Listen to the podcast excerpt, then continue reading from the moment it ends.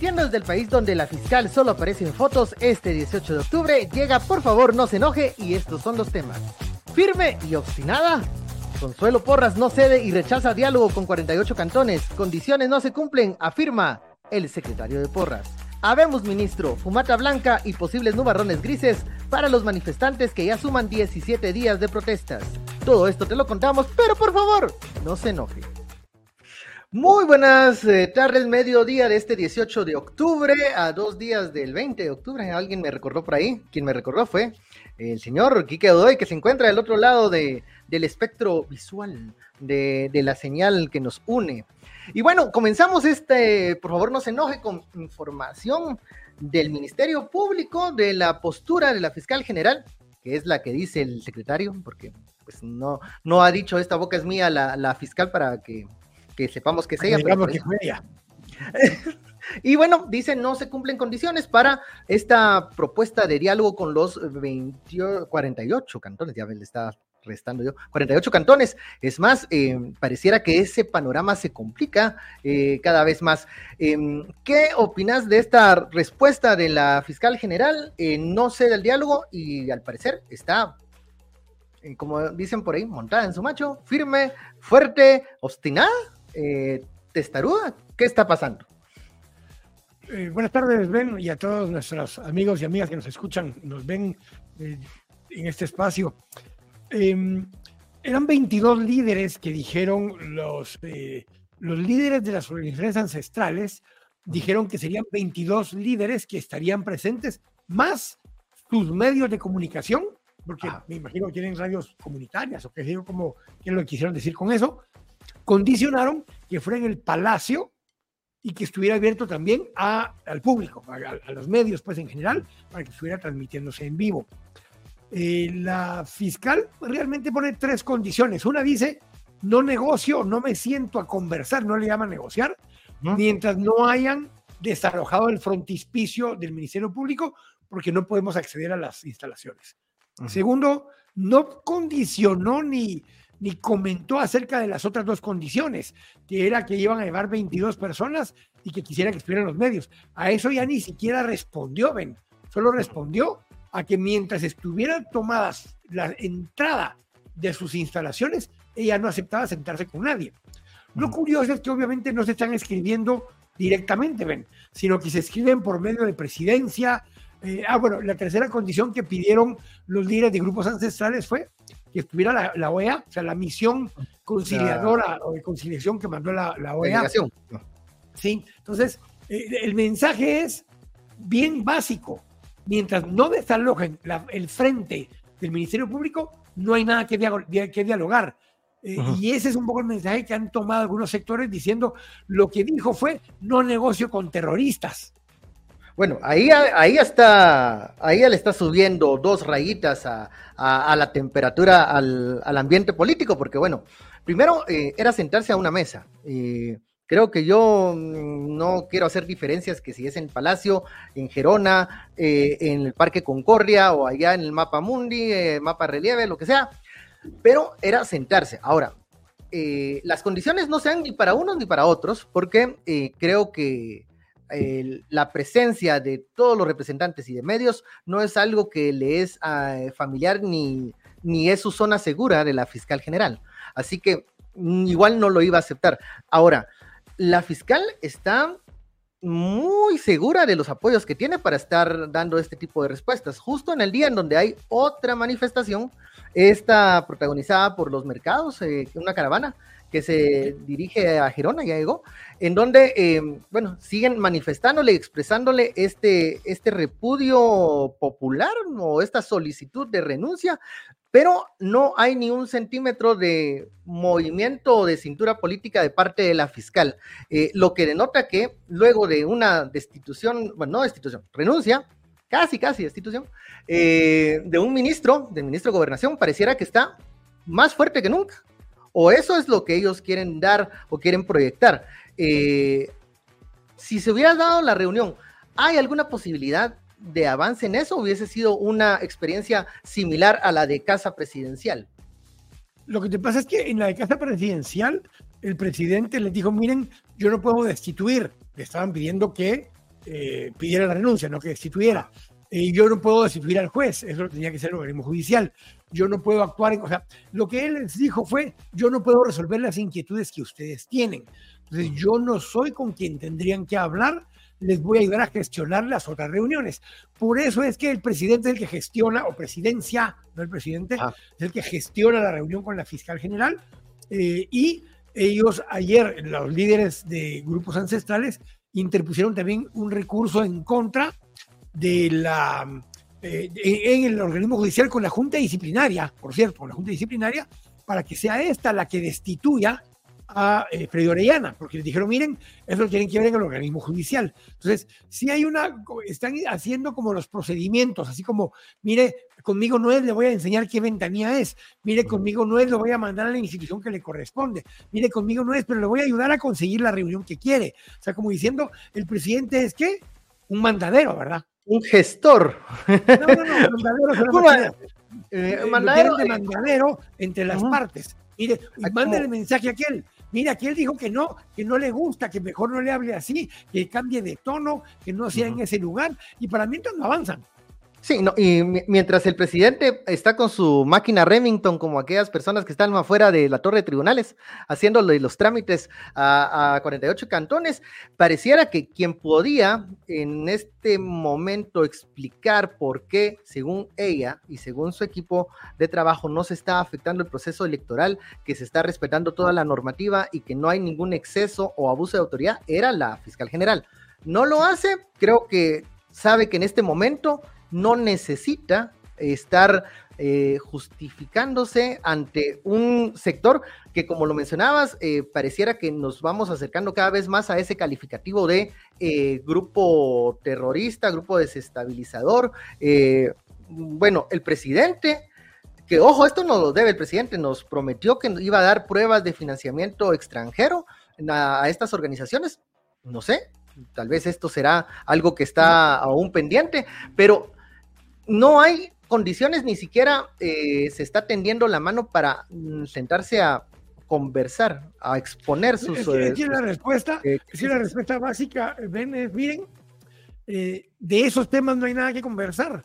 ¿Por qué? Porque yo no voy a renunciar. El presidente dice, yo no los puedo echar. en el organismo judicial dicen, hay un procedimiento, sígalo. Entonces es un diálogo de sordos. Y un diálogo en donde... No, hay un compromiso en querer llegar a una, solución. A pesar de que se sigan sumando, vamos a 17 días de, manifestaciones y protestas. Eh, ya, bueno, los bloqueos han evolucionado, han, han disminuido en, número, porque lo decíamos acá, no son una, a ver, no son una eh, herramienta de, largo plazo. de protesta que puede estar a largo plazo, ajá. Pero aún así, pareciera que hay gente dentro del gobierno o dentro del Ministerio Público que ve que las autoridades o las fuerzas de seguridad se están moviendo muy lento en el tema de eh, disolver este tipo de, manifestaciones.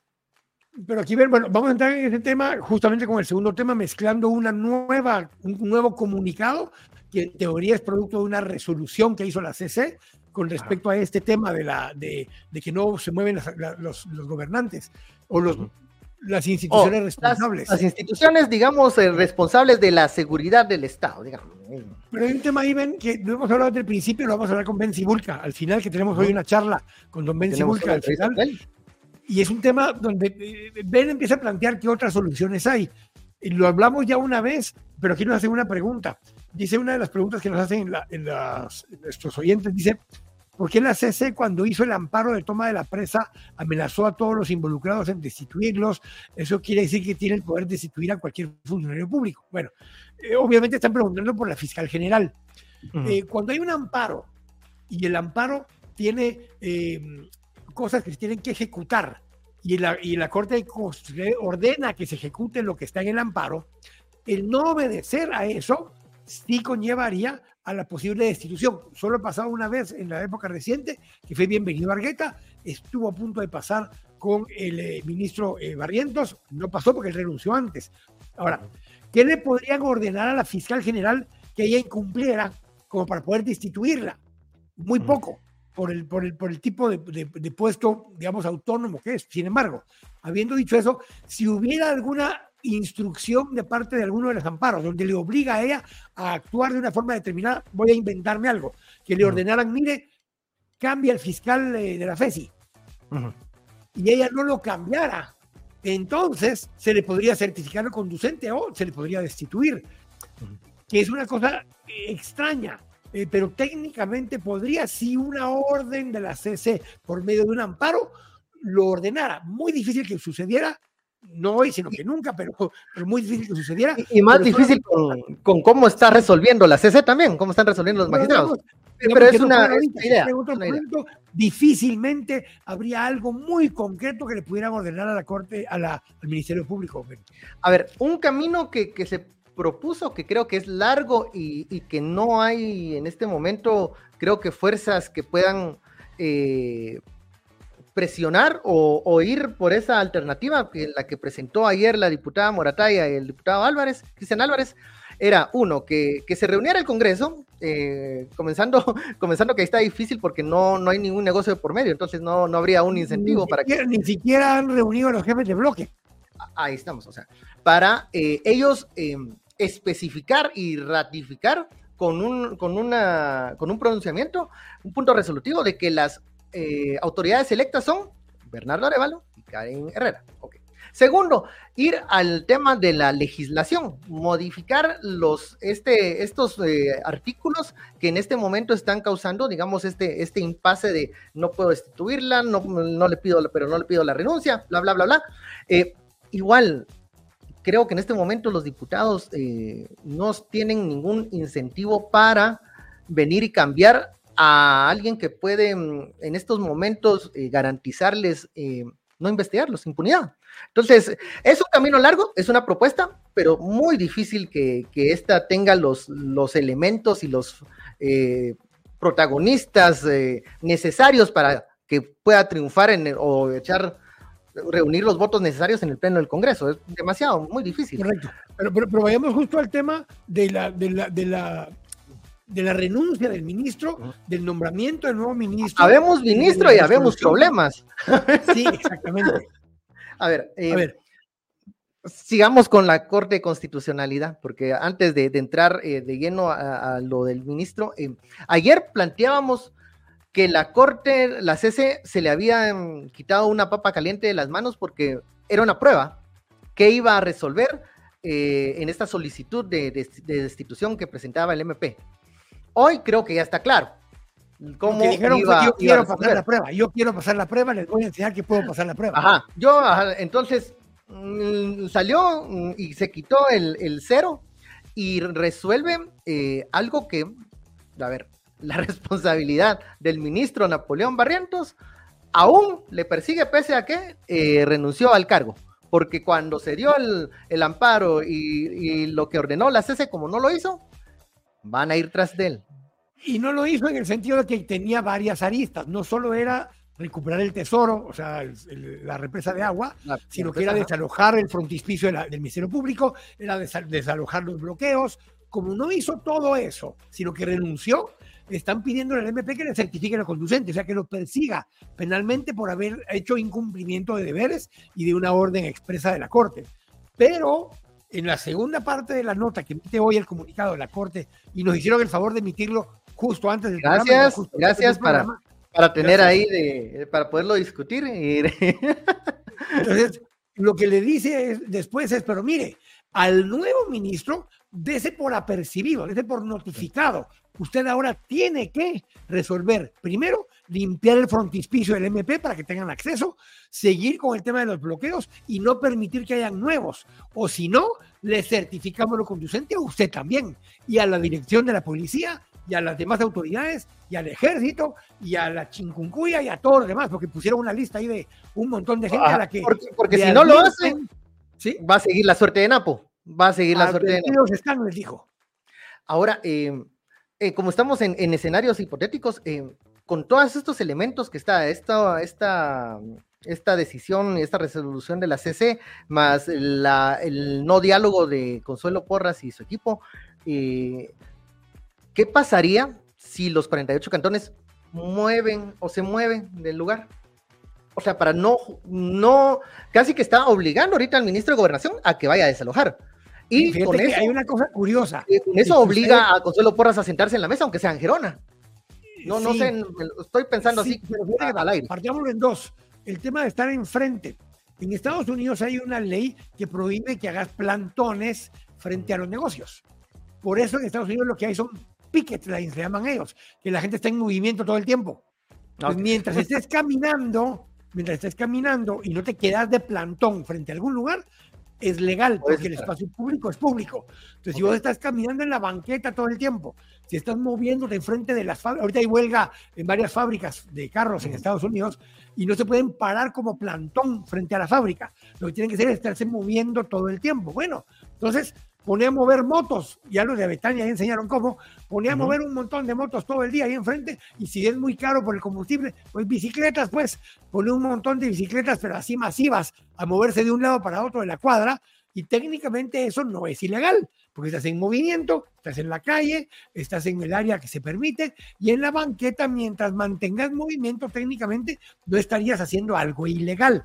Esto nos lo enseñaron en Estados Unidos los huelgueros, pero aquí lo hizo la Betania. La Betania, eso fue lo que hizo ahí enfrente de la Betania. Entonces los policías no podían agarrarlos, aparte porque estaban en movimiento, pero porque no estaban incumpliendo la ley, digámoslo entre comillas, aunque iban en contravía, ¿verdad? Pero, pero estaban en movimiento y no estaban de plantón. Entonces, tenés que innovar o tenés que ser eh, innovador en estos casos para adaptarte, pero, pero el hecho es de que vos lo decías hace un momento, la CC dijo, bueno, creyeron que ya no podía opinar, pues sí opino, y opino que se tienen que ir a la chingada, opino que tienen que desalojar, y opino que si las autoridades no lo hacen, los vamos a meter presos porque vamos a denunciar públicamente.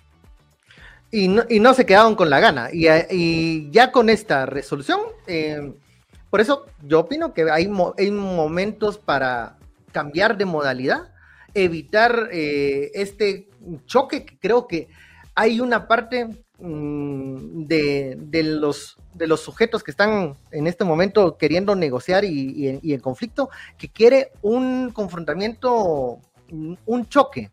Y creo que eso es lo que se debe de evitar. 48 eh, cantones han logrado eh, esquivar estas, estos, estos momentos difíciles. Veremos qué responden a la Corte de Constitucionalidad.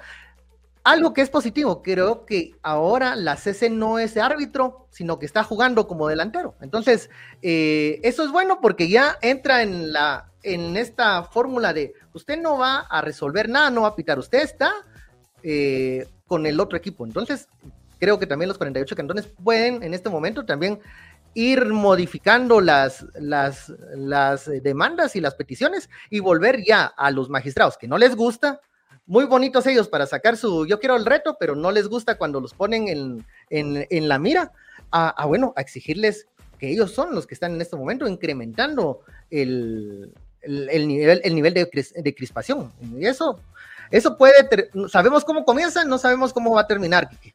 Hoy, hoy para agregar más, tenemos una doble ración de Ben, solo que ya está y ahora tenemos ben al, al cuadrado. Ben Sibulka. Eh, creo que no lo vamos a poder tener en cámara, tiene un poquito de problema con cámara, pero creo que sí está ya con audio. A ver, eh, estamos ya. Ah, no, ya, ya se conectó. Ahí está Tayo. ¿Qué tal, Ben? Eh, ¿Cómo estás? ¿Qué tal, muchachos? ¿Cómo están? Sí, nos acompaña Ben Sibulca, él es experto en innovación y que nos ha estado retando para encontrar algunos, algunas salidas, algunos escenarios que sean manejables, que sean, que nos saquen de este impasse, punto muerto han dicho algunos. ben, en estas entrevistas que has tenido con diferentes personas, ¿qué es lo que recoges y qué, eh, en qué momento estamos ahora y, qué, cómo analizas este escenario de, conflicto? ¿Tiene alguna salida? Miren, pues yo, yo creo que tenemos que recordar la metáfora correcta. Estamos aquí por la diabetes, digamos. Entonces, ahorita paramos en el hospital y hay una crisis que es, tenemos que salir del hospital pero hay otra crisis más profunda que es por qué paramos en el hospital, ¿verdad? Eh, y si, si, tratamos de resolver solo el tema, la crisis de los bloqueos y de la renuncia y todo eso, perdemos de vista lo que realmente está pasando y el nivel de profundidad del, de la crisis en general. Eh, entonces, creo que hay acciones concretas que se tienen que tomar en los próximos días para reducir la, la tensión que se ha eh, tenido principalmente entre las luchas ideológicas. O sea, eh, hubo una maquinaria muy fuerte de desinformación eh, que en mi opinión fue orquestada en gran parte por las mafias que no querían soltar el poder, que hicieron que un porcentaje importante de la población cayera en, en, es que Arevalo nos va a llevar a Venezuela, ¿verdad? Eh, y, y, no pudieron ver por estar tan distraídos. y ambos, había desinformación de ambos lados, ¿verdad? Entonces, ambos lados estaban peleándose y net y todo y no se dieron cuenta que se estaba consolidando la, la dictadura. Eh, del otro lado, algo que, que Quique ha hablado mucho con, con, los años y que conoce muy bien. Eh, entonces, cuando llegamos a este punto para salir del hospital, tenemos que primero darnos cuenta que jamás vamos a salir del hospital si nos seguimos peleando. Porque la razón por la que estamos aquí es justamente porque caímos en la trampa. El problema no era el gobierno de Arevalo, el problema era quitarle la impunidad o, o, o digamos, eh, eh, poner en riesgo, digamos, a, las personas que no querían soltar eh, el poder de la impunidad. Entonces, en, mi experiencia, hablando con gente que, digamos, hay, varias acciones que todos tenemos que tomar. Una acción concreta que los que no apoyan a Areva lo tienen que tomar es que, es que tienen que dejar de propagar desinformación.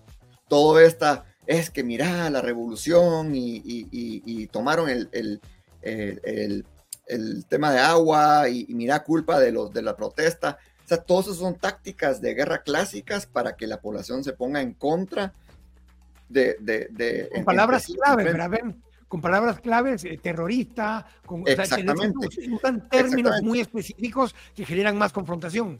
Total, y, y fue, me encantó un, un empresario que de hecho es de Casif, no, no voy a decir quién es, pero un empresario me dijo, mira, ¿y por qué, y por qué no nos organizamos como empresarios y, mandamos pipas de agua a ese sector de la sociedad? para e, ese tipo de ingenio de jugar, jugar la vuelta al sistema, creo que es muy importante que tengamos todos y nos unamos, ¿verdad? Ahora, los que, los que son pro Arevalo, creo que también tienen que tomar acciones. Tienen que bajarle al Mosh a, a, a decir que Casif es el diablo, que los empresarios, o sea, porque al final tienen que darse cuenta que, que, el problema es bien profundo y que, y que, no se va a resolver con renuncias de tres, cuatro personas. O sea, tenemos que ir a, a, un, digamos, a, un botón de, de, reset y decir, va, ¿cómo resolvemos esto? Y lo más interesante, yo he hablado con mucha gente, digamos, por todos lados, lo más interesante para mí es que todos quieren lo mismo. O sea, todos quieren un país democrático, que, donde, con un sistema de justicia que no se coopte ni por, ni, por el narco, ni por crimen organizado, ni, por, ni, se politice por la izquierda, ni se politice por la derecha. Todos quieren lo mismo, pero a veces cuesta con los egos y con, y con las expectativas de las bases y todo eso, como que tomar decisiones más, más, más sabias, ¿verdad? Y, más largoplacistas porque hay mucha desconfianza. Entonces, el paso que tenemos que tomar realmente es empezar a, a darle confianza al otro lado, decir, mira, tal vez no soy tan malo como pensabas, como yo pensaba que eras. Eh, y esa, ese cambio cultural va a ayudar un montón a que, a que vayamos resolviendo el problema eh, de, entrada. Pero también creo que tenemos que, he hablado con varias personas que han enfrentado a las mafias. Em, y, y, es durísimo. O sea, es bien difícil cuando, cuando tenés el aparato estatal eh, a tu disposición. Es bien difícil como que ganarle a las mafias. Em, y entonces también tenemos que tener ese nivel de humildad de decir, a ver, no queremos que esto siga, ya, ya no es sostenible que siga. Pero buscar revanchismo, buscar venganza, buscar la cabeza de, estas personas, que al final hay cuatro personas que son símbolos de la corrupción en este momento, de la corrupción judicial, mejor dicho, pero realmente son miles de personas metidos por todos lados, ¿verdad? Tenemos que tener esa madurez democrática para decir, va, cometimos errores con la CICI que causaron un poco el problema que tenemos hoy cometimos errores en general en nuestros diseños que llegaron a los problemas de nube. Hagamos un mea culpa a todos. Ah, e, esto fue, esto fue un error que cometimos todos. Dejamos que pasara, dejamos que se hicieran cosas que no, no, no teníamos que haber dejado que pasaran. Y démosle chance a, los malos a irse en paz, ¿verdad? Y, no, no, les, no pidamos cabezas, pidamos de vuelta a nuestro país. Em, y, volvamos a, sentarnos a la mesa y a construir el país que queremos entre todos. Eh, a ver, eh, uno de los símbolos de, esta corrupción o de esta impunidad eh, el fin de semana fue el señor Miguel Martínez, el joven este, Miguel Martínez. Eh, y en, a ver, se entiende que haya gente que está frustrada y que expresa esa frustración de que no le responden las instituciones, porque pareciera que el presidente no los escucha en el MP, no les quieren poner atención, y eh, en la válvula de escape que encuentran únicamente es el scratch, que realmente no soluciona nada y puede elevar el nivel de crispación en ambos lados, porque ya hay temas que pueden ser en este momento incluso personales para querer afectar al otro grupo. Pero, pero digamos, eso no salió de la nada, ni fue, eso es un cúmulo de, frustraciones, de solicitudes y peticiones no atendidas. Eh, ¿Cómo le decís a la gente eh, que le baje un poco, porque yo creo que es necesario, pero que no pierda de vista el, el objetivo final, que yo creo que como lo planteas, es, eh, para mí vale la pena mejor que se vayan a, que se vayan dos fulanos en paz, pero que me devuelvan el país. Pero la gente tiene miedo de que se van a ir los fulanos y se van a llevar el país. Entonces, entonces em, ¿cómo comunicas y cómo separas la emotividad de, de, la estrategia y de lo estratégico que debemos de ser en este momento? Sí, yo creo que lo, lo estás diciendo ahorita. Tenemos que movernos de reacciones impulsivas a reacciones estratégicas. Eh, todos, todos tenemos que darnos cuenta que si, que si nos dejamos guiar por los impulsos, vamos a cometer errores. Si, si nos dejamos guiar por, lo, por el resentimiento, por el odio y por el miedo, vamos a empeorar el problema, no, no, no resolverlo, no mejorarlo. Entonces hay que tomar acciones más estratégicas. Yo creo que hay mucho que aprender de, de las autoridades indígenas. Ellos cuando se prepararon para esto, cuando se dieron cuenta de lo que estaba pasando y, y, se dieron cuenta de la magnitud del problema, eh, ellos se prepararon digamos, económicamente, logísticamente, legalmente, para decir cómo resolvemos esto de una forma muy estratégica. Y, hay mucha percepción entre los que no apoyan a los paros de que, de que fue impulsivo y que la revolución y que, eh, digamos, que, que el, el, poder del pueblo nos va a destruir. Pero, pero realmente no es así. O sea, fueron, fueron decisiones muy difíciles, muy, delibera, muy deliberadas eh, y horas y horas de, de, de, analizar y, y, pensar y decir, bueno, mucha, es que, es que si no actuamos, esto se nos va a salir de las manos al país y perdemos la democracia. Entonces creo que tenemos que aprender un poco ese, ese, ese, ese nivel de pensamiento estratégico. Y lo que sí digo es que no vamos a salir de esto si solo un grupo es estratégico. Necesitamos que todos los grupos se unan que el sector privado se una, que la sociedad civil se una, que las autoridades indígenas se unan y digan, bueno, mucha, ¿cómo salimos del hospital?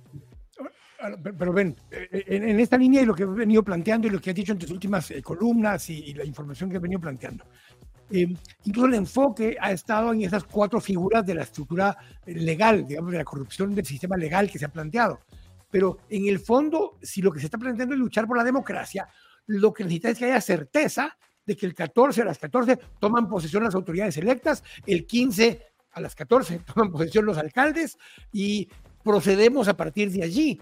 Eh, eso no lo resuelve el que se vaya o no doña Consuelo o el fiscal o demás, sino que aparentemente lo resolvería porque dejarían de hacer esa persecución que viene después del 31 de octubre. Entonces, ¿dónde está el problema? Porque vos siempre cuando plantean los, los temas, cuando eh, que he participado en tus talleres y demás, hablando de los fragmentos de ideas y estos conceptos que vos manejas, ok, el objetivo final es que se restablezca la democracia que está aparentemente rompiéndose, o es deshacerse de las figuras, o es, o sea, ¿cómo definimos cuál es el punto, cuál es el objetivo para encauzarnos hacia ahí en el objetivo de corto plazo?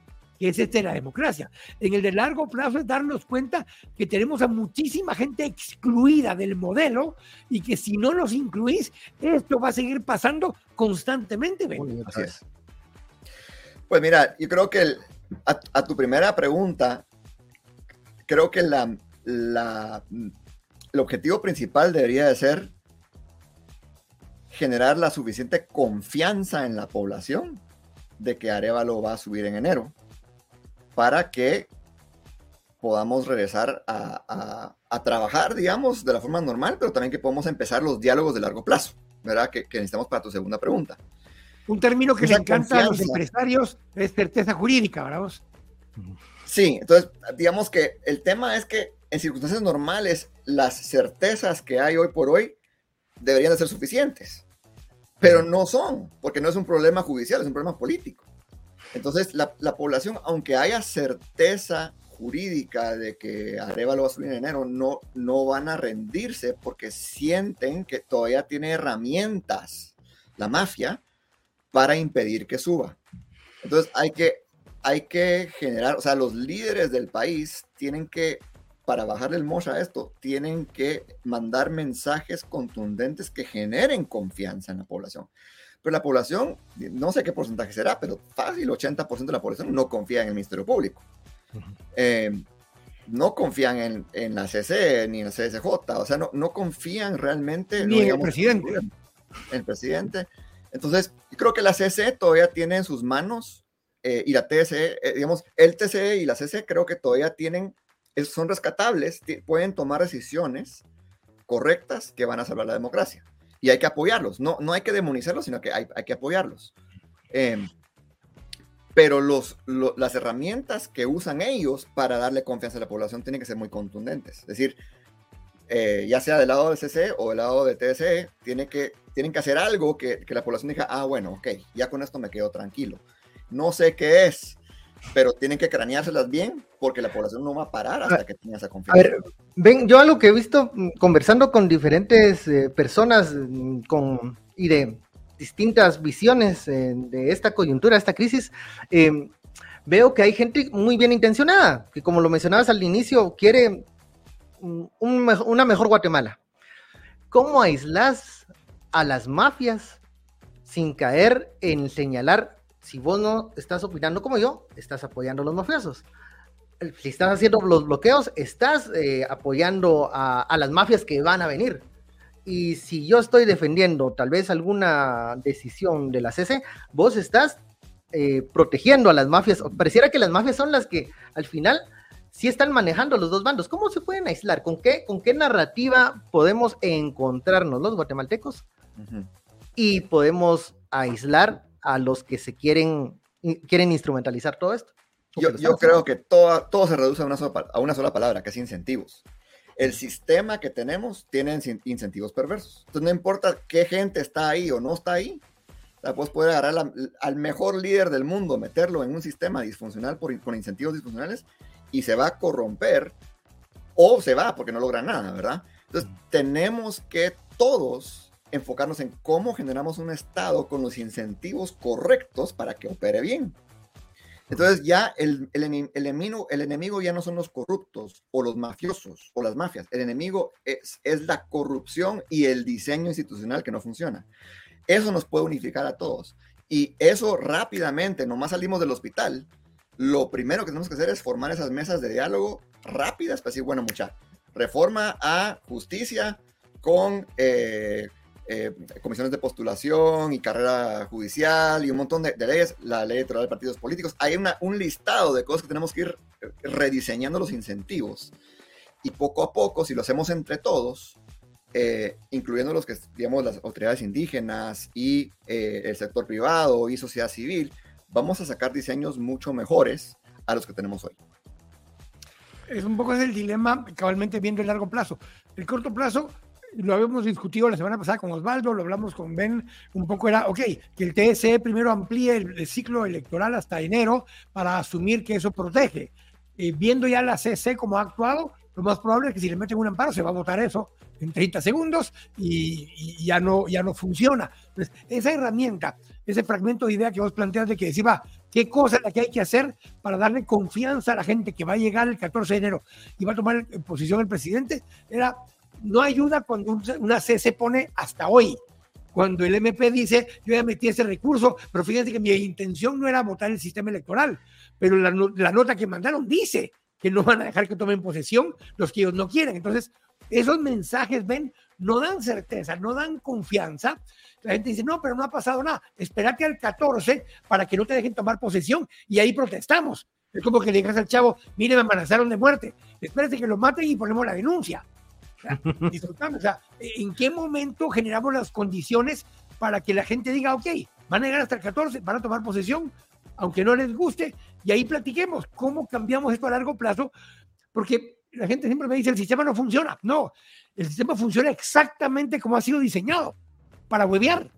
Para eso está diseñado. Entonces tiene que cambiar el sistema, pero la gente que lo tiene que cambiar es la que lo usa para huevear. Entonces, ¿cómo chingados lo van a cambiar? Ben?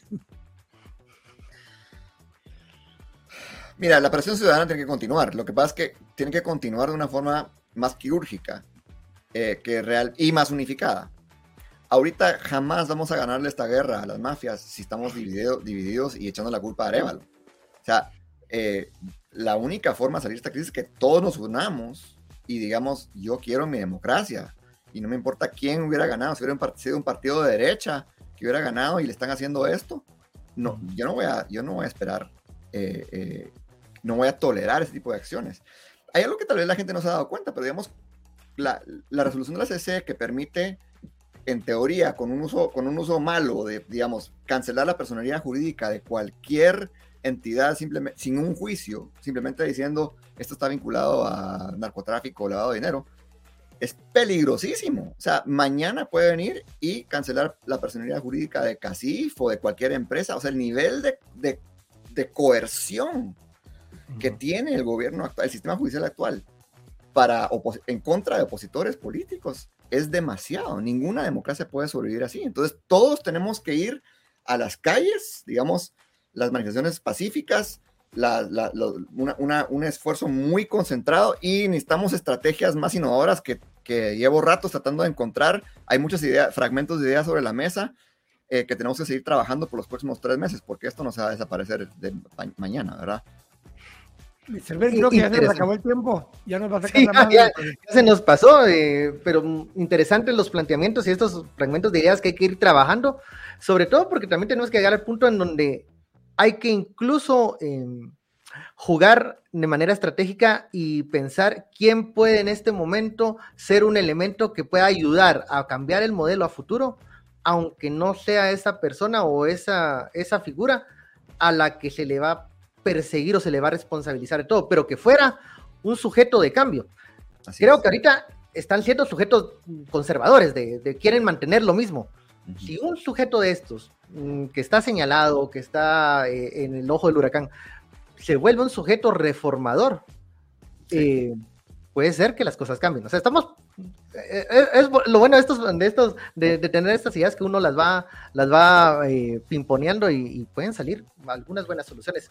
y yo te digo que es el único camino, Ben. O sea, si no logramos incluir a las mafias en el nuevo diseño, miren, muchachos, cuéntanos cómo lo hicieron.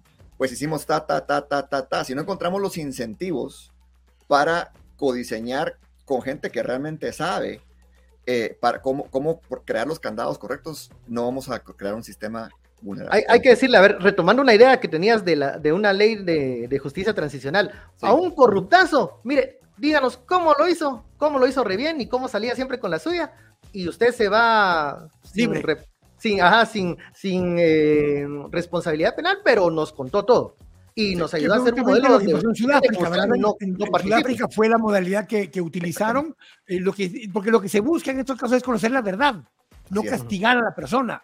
De si conocer la verdad, que sirve para dos cosas, no, no es para nada ni para no, sí sirve para dos cosas. Una cosa es para que no vuelva a suceder y la otra es para entender cómo lo hacían, para encontrar los mecanismos de cómo evitar que lo hagan. Entonces, un poco por ahí viene, pero te agradecemos muchísimo. Seguramente conversaremos más adelante. Lo único que a mí me quedó claro del comunicado hoy de la CC es que el presidente de la República está de adorno. Ahora son dos. El vice. constitucionalidad. el presidente de Matei valió barriga. Valió, sí, ahí está la, presidenta Consuelo Porras y, el presidente de CC. Bueno, eh, eh ven, bien, te volvemos a agradecer y un agradecimiento también a todas las personas que nos eh, siguen en redes sociales. Por ahí se nos cayó la transmisión de TikTok, pero ya sabemos quiénes fueron, los mismos de siempre, pero bueno, no nos vamos a enojar, porque vamos a repetir lo que decimos todos los días aquí. Por favor, no se enoje y no nos vamos a enojar. Feliz tarde, nos vemos mañana. Gracias, Ben, por todas esas ideas. A ustedes. Chao. Nos vemos. Chao.